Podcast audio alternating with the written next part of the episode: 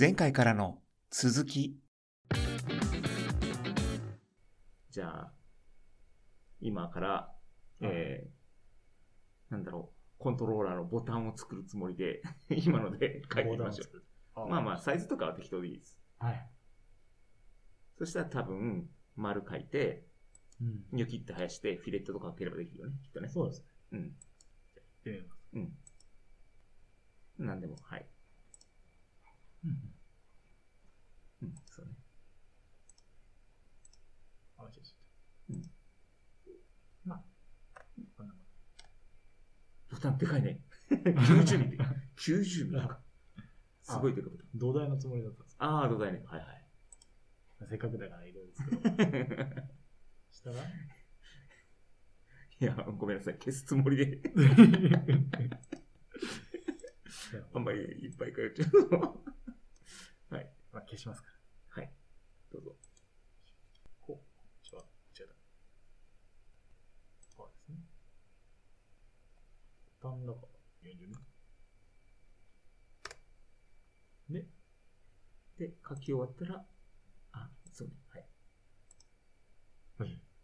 うんさあ、スケッチを、うん終了。どうしたいのか全然見えてない。あれ？で、生やしたいんだったら、その、うん、押し出しっていうので、で、選択肢になったら、えー、これ、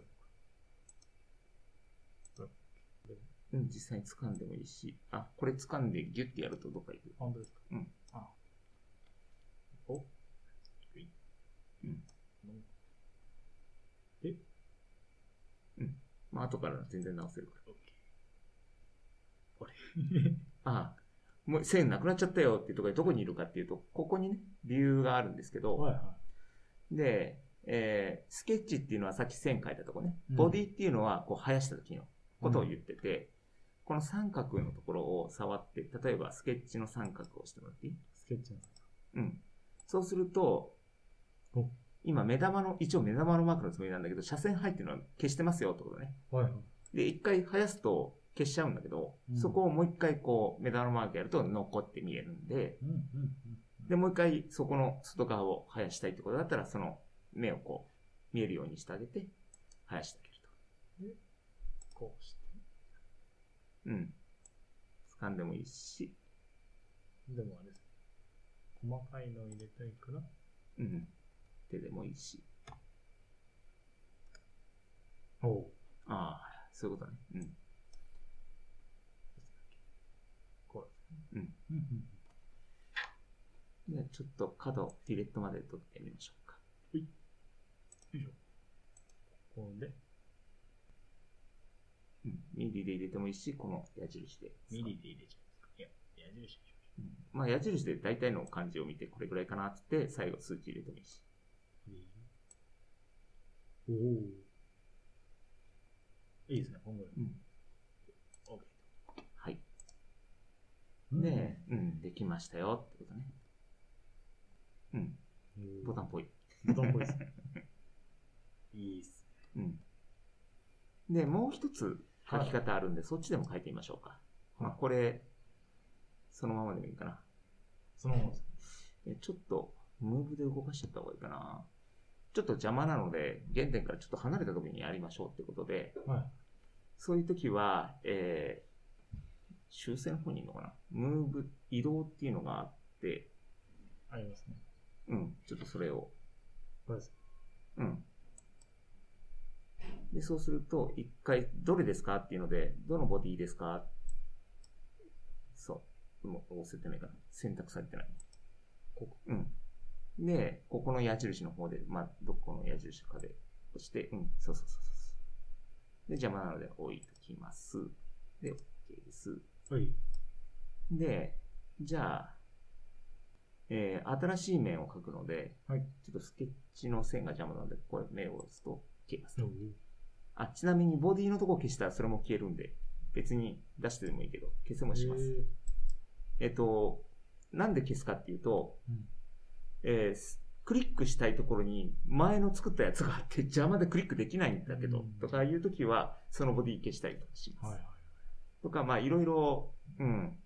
えー、まあ邪魔な時とかあるのであ、うん、消したりしますと。はいはい。で、じゃあ今度は側面から円をくるって書いてみましょうか。えー、とりあえずわかんない。スケッチを押してもらって、スケッチを押してもらって、えーそうすると、どっかにですね、さっきの原点のところに行くと、その3面のが出てるはずなのね。で、ちょっと伝わるね。はい。よいしょ。ここにいるでしょ。ああ、はい。あれなんかかけてることになってるのかなはい。うん。で、今度、側面、横の面でいきましょう。うん。で、これは横から見た状態だよね。で、ボタンを横から見ると、なんだろう。真ん中でこう切られてるとしたら、なんだろう。こういう形。は横 から切られてると。すると、この字型みたいのを、ちょっと、中心点がこれで、うん。半分だけ書いて。見て。ボタンの？ボタンの。うん。え 要は、丸いボタンがあったとしたらう、んこういうのがあったとしたら、今は上から見てこう丸いの書いてよね。はいじゃなくて輪、輪切りっていうか、縦に切った状態で、この、この、こういう感じで切って書いてほしいなと。ほうほうほう。いろんな線が描けるんだけど、じゃあ下の線をピュッて引いてみようか。すいません。うん。両方じゃなくて片側だけでいいんだよ。今そう片側だけで。うん。別に。こうです。うん。で、エスケープキーで逃げて、はい。で、線を先、上の線も書いちゃった方がいいかな。上のです。うん。うんい。で、例えばここ丸くしたいですよっていうのがあったとしたら、うん。このスプラインっていうのがあるんだけど、押して、で、例えば、えー直線じゃなくて、待って、はい。この、まこの辺でちょっと一回押してみましょこの辺で。う。うん。仮にね、大体で。はい。で、それでもう一個この辺で押してみましょう。そうすると、その線に沿って、こう、放物線じゃないけど、はい。作ってくれるのね。で、うん。で、これも、エンター、今度はエンターで終わりにしないとはい終わらないです。え、エスケープやっちゃうと全部なかったことになっちゃうので、じゃあ、エンタうん。で、黒い点で今クリックしたよね。ー。はい。ちょっとこの丸み違うんだよなって言ったら、黒い点を持ってギュッて開けたりすると、その形が修正できます。黒い点を、ちょっとつまんで、あ、そっちになっちゃうとダメなんだよな、なんか。うん、で、左右とか触れたりする。うん、ちょっと、うん、いけたりするね。うん。はいはい。おうなので、ある程度書いて、ちょっと修正しますと。なので、多分、下の黒い点を動かした方が綺麗になるかなと。とかね。うん。うん。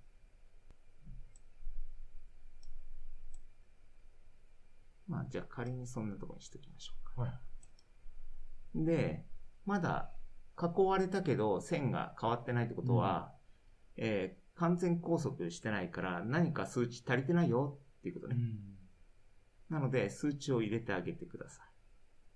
多分、ここの線とか、うん。高さ何ミリにするのっていう。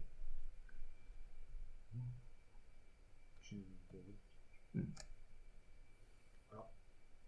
で、多分、スプライン使っちゃうと完全拘束いかないと思うんだよね。あ要は、完全拘束にするには、この点の位置を確定してくださいとか、この点を確定してくださいとかなってくるので、例えば、円弧、円の、で、綺麗な円を描けば完全一致はするのね。ーうん。でも、この場合、大体で書いてるから、うん。いきませんよってことになるんで、はいはい。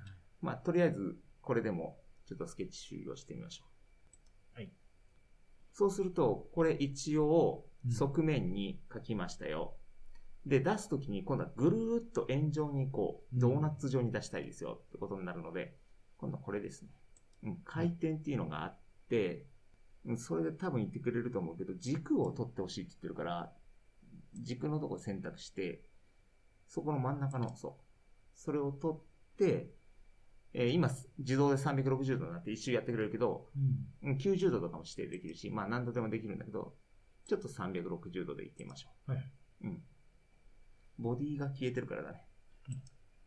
そうすると、まん丸のボタンができましたよと。だいぶいびつです。うん。なんか、うん、ニョンってなってるね。なので、こっちだと綺麗にできるけど、でも、細かい修正とか、R の形状とか作れないね。はいはい。多分こっちの方が細かく、中ちょっとへこませて、うん。中央はへこませて、外盛り上げたくて、はいはい。で、指の形に沿ってこう出すときには多分そういう横から書いて回しちゃった方がうん。多分合ってる。うんう。ん。工業製品的にやるんだったらそっちの方が上から見て丸。で、角を蹴って、切って、みたいなことやった方がいいんだけど、多分微妙、微妙なこうね、うん触り心地とか引っかかり具合とかやるんだったら横から書いて、断面図で書いてぐるっと回しちゃった方がうん。いいかなというのがあります。はい。で、まあ、いろいろ他にもやる方法がいっぱいあって、うん。えーあるんだけど、まあ、最初はこんな感じかなっていう。うん。うん。これを、例えば、3D プリンター用にデータを落としたいんですよ。ってことになったら、ここのファイルのところのエクスポートで、ここの三角でタイプを下の方をクリッククリックしていくと STL ファイルはいっていうので、えー指定してあげるとうん、これで、あの、出してあげると、だいたい 3D プリンター STL 系で、こうんう、データやってるので、えー印刷できますようん。っていう感じです。はい。うん、じゃあ、ちょっと仮に 3D プリンターの方で見てみたいので、はい。片っぽだけ活かして、うん。うん、エクスポートしてみましょうか。ちょっと両方だとちょっとあり、時間食っちゃうので、ちょっとこっちだけ活かして、こっちはちょっと削除しましょうか。うん。で、消し方もいくつもあるんだけど、はい。うん、じゃあ、こっちでも消せるの、こっちで消してみましょうか。スケッチではなくて、出したところ、フィレットとかを、まあ、例えば、うん。そういうの一つ一つ消せるのね。で、これを右クリックしてあげると、削除、うん。だとフィレットがなかったことに。おうん。なんか押し出し、しお。ちょっ押し出し失敗しちゃったな。とと思ったらそこだけクリックして削除。うん、削除。おお、あの子。うん、そうそう。うん、で、OK です。はい。じゃあこれだけを STL ファイルで出してみましょう。うん、ちょっと時間かかりますよって言われてるけど。うんえなんかいいね。ー、あ、えっ、と、普通にインターネット上で保存してからエクスポートしてくださいって言われたんで、保存しましょう。はいはい。えー普通の保存の時はこれですね。うん。で、ちょっとボタンとか、なんか名前入れてみましょうか。うん。まあまあ、なんでもいいです。今回は。で、場所あ、場所はですね、これ、えークラウドでやってるので、このまま。うん。えっ、と、クラウド上でデータは保存されます。はい。うん。なので、そのまま保存です。はい。で、これでクラウド上にこの作成した順番とかも入ったものが保存されましたよ。うん。ここが。うん。で、今度は STL ファイルで 3D プリンター用に出しましょうと。え？うん、エクスポートで一応、えー、ダウンロードってところに出ますよっていうことで。うん、いいよ。これクラウドでやってるので、ちょっと時間かかります。うん。まあ、しばしお待ちくださいっていうところで、はいはい。まあ、これ終わったらちょっと 3D プリンターの方のうん。パソコンで見てみましょう。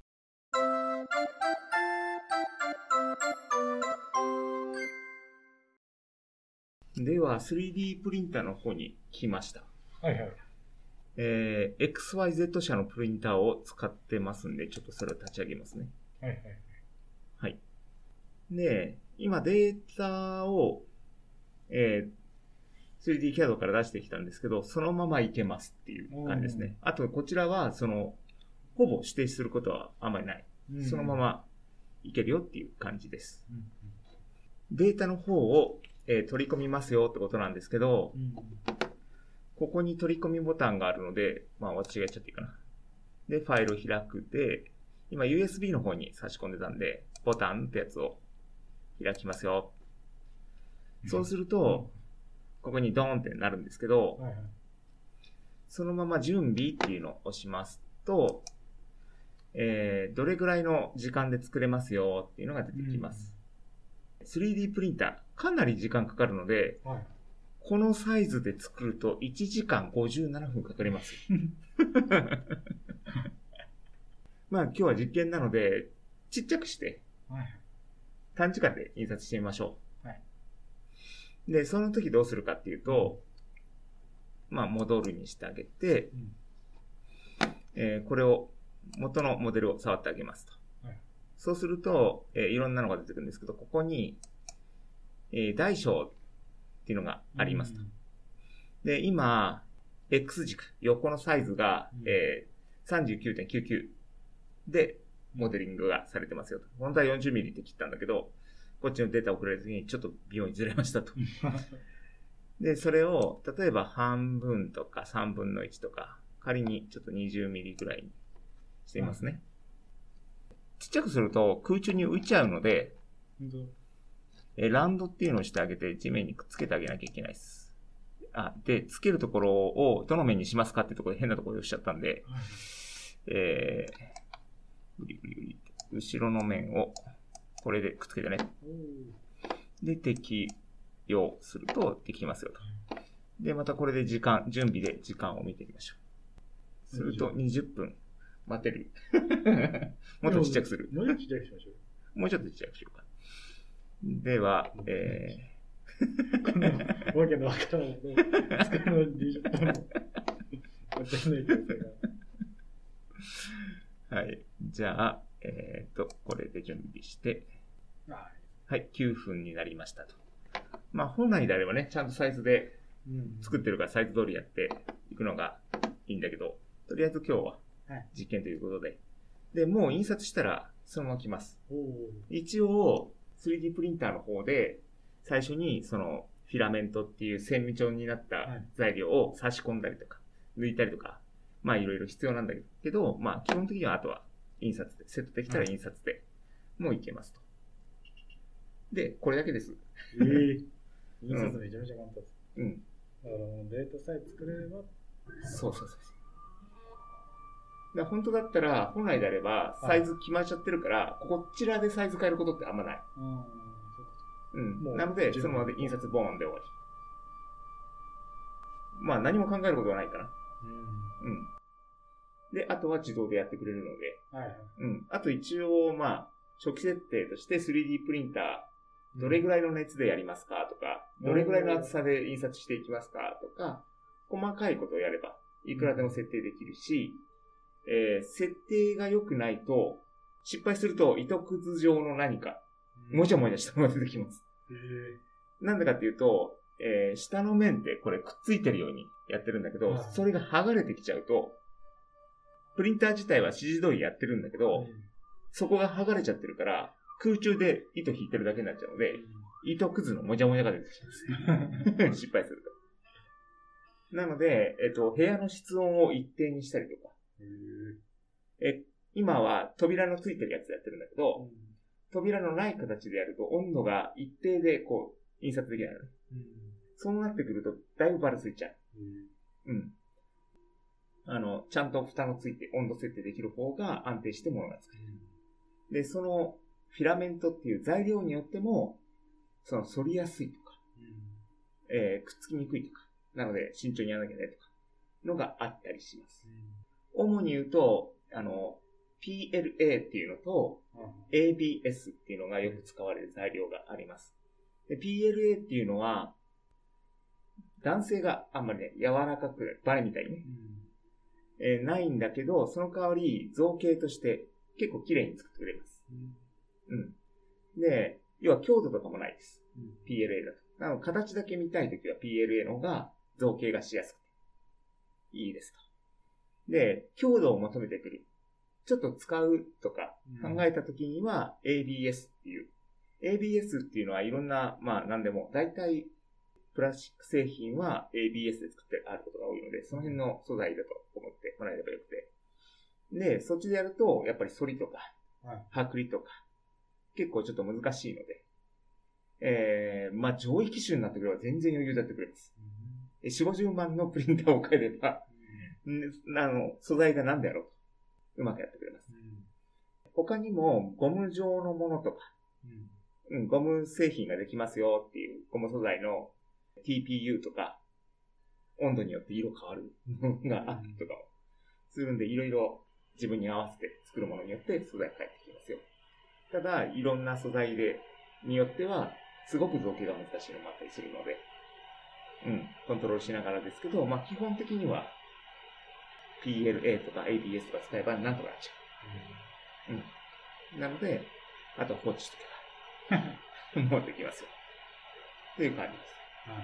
なので、結構簡単でしょ？そうです。うん、思ったよりは。キャドサイドで。うん。CAD も、時間かけてゆっくりやっていいんだったら、うで、そんな複雑じゃなくてもいいんだったら、結構作れちゃう。ん。これをなんか、すごくあのデザインをね、猫型で作りたいですとかやってくると超大変だけど、うん構造物みたいな、丸ボタンとかね、とかだったらそんなに難しくない作れるかな。ちょっと 3D キャドやったかな？いいいですね。うん。じゃあまあ、今回はこんな感じで終わりにしたいと思います。